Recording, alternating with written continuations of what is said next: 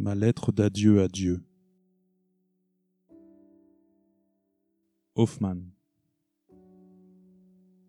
Je commençais mon enquête avec trop peu de renseignements. Seul ce nom, Williamson, guidait mes premières investigations. Malheureusement, ce patronyme était trop répandu pour être réellement significatif. Mon enquête piétinait.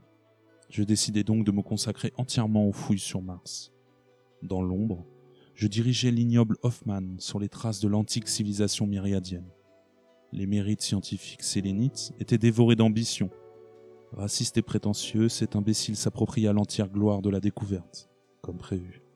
Bran et moi, nous l'avions choisi pour cela. Son arrivisme et son égoïsme allaient nous être précieux. Je me souvenais encore de notre dernier échange. Tout ce que vous disiez était vrai. Ce que vous aviez prévu s'est bel et bien réalisé, chevalier. J'ai découvert les traces de cette civilisation là où vous me l'aviez dit. Il est temps que tout ceci soit réel. Hoffman, vous pouvez publier notre découverte de la civilisation sétentrienne. Ma découverte.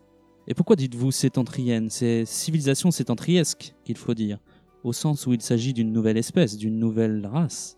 En disant sétentrienne, vous l'humanisez trop. À vous entendre, on croirait qu'il existe un continuum entre nous et ces créatures hideuses. Ils sont sétentriesques, au sens où d'autres sont simiesques, comme les terriens, vous savez Ils ont des spécificités de race, mais ils ne sont pas une civilisation au sens sélénite du terme. Si vous le dites, Hoffman. Ce xénophobe surmédiatisé ne pensait qu'à son nom propre. Il ne ferait aucune mention de mon étrange intervention puisqu'elle minimiserait son triomphe. Il allait probablement commettre bien d'autres erreurs d'interprétation au sujet de ma civilisation sétentrienne. Mais l'histoire retiendrait son nom et son ignoble lexique.